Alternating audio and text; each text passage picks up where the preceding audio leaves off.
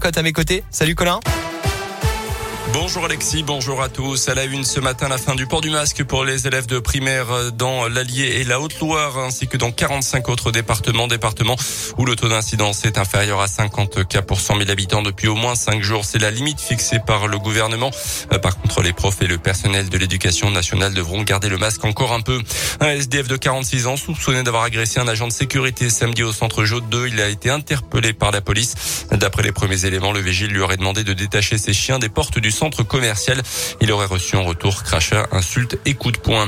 Un appel à témoins à Issoire après un accident de la route vendredi en fin de journée boulevard Barrière. Accident qui a impliqué une moto et une voiture qui se sont violemment percutées. Euh, le pilote du roues âgé de 29 ans est toujours à l'hôpital. Les personnes ayant été témoins du choc sont invitées à prendre contact avec la brigade de gendarmerie d'Issoire. Dans l'actu également, un jeune homme interpellé à Clermont hier matin. Il avait profité de l'intervention de policiers sur un accident de la route pour grimper au volant de leur voiture. Ivre et sous stupéfiant, il a pu être placé en garde à vue. Il expliquait que c'était un pari avec des amis, mais sera présenté à la justice.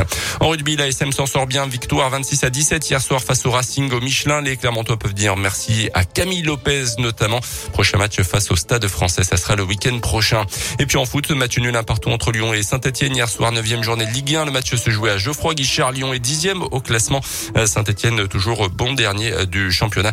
Même score entre Clermont et Lorient. A noté aussi la première défaite de la saison pour le Paris Saint-Germain contre le Stade Rennais.